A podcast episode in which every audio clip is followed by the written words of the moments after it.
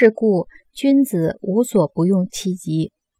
这句话要与前面几句话联系起来。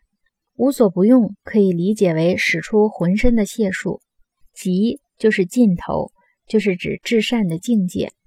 无所不用其极可以理解为尽自己最大的努力去实现自己最完善的道德修养。因此，道德君子应自我革新，尽心尽力以达到至善的境地。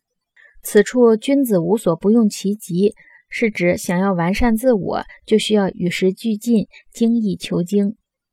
本章主要是解释三纲领中的“新民”这一纲领。前文主要讲了明明德，这一部分讲新民。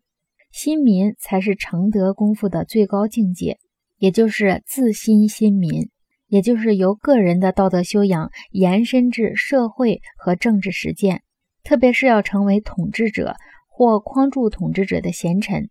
使人民能得到教化，使善良的德性能够实现出来，以达到治国平天下的效用。